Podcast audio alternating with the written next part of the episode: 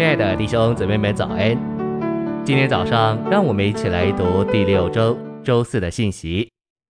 今天的经节是出埃及记三十一章十七节，这是我与以色列人之间永远的记号，因为六日之内耶和华造天地，第七日便安息舒畅。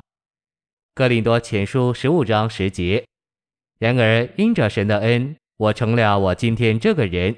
并且神的恩临到我，不是徒然的，反而我比众使徒格外劳苦，但这不是我，乃是神的恩与我同在。晨星喂养，神是因着人而得着舒畅，他按着自己的形象造人有灵，使人能与他有交通，因此人是神的舒畅。神说：“那人独居不好，我要为他造一个帮助者做他的配偶。”这话有预表上的意义。指明神独居不好。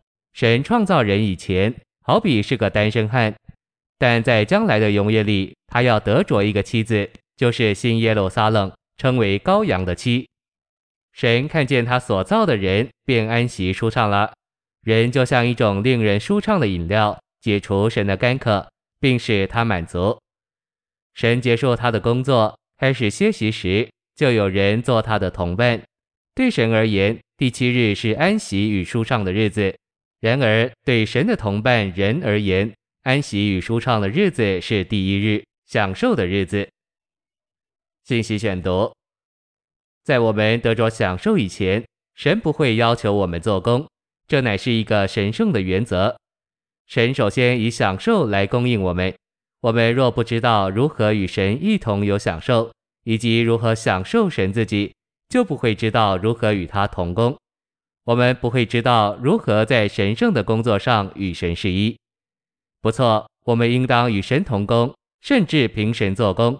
但照着圣经所启示的，仅仅与神同工还不够，我们必须在神的工作上与他是一。这需要我们享受他。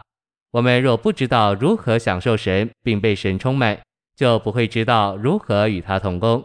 如何在他的工作上与他是一？在新约里有一个很好的例子，说明了这个原则。使徒们的新约指示是开始于他们在五旬节那天的享受。门徒们不是工作了六天，然后在五旬节那天才享受主。真实的光景乃是主吩咐他们要等候，直到那灵降临在他们身上，以充满他们，因为他们被那灵充满了。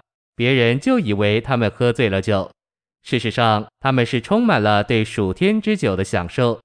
他们被这种享受充满了以后，才开始与神同工。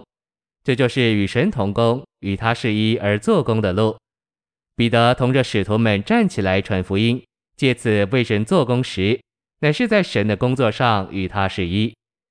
对人而言，安息日始终是第一日，按照旧约的安息日。人的安息日是他的第一日，同样的，按照新约，第八日就是人安息的日子，也是第一日。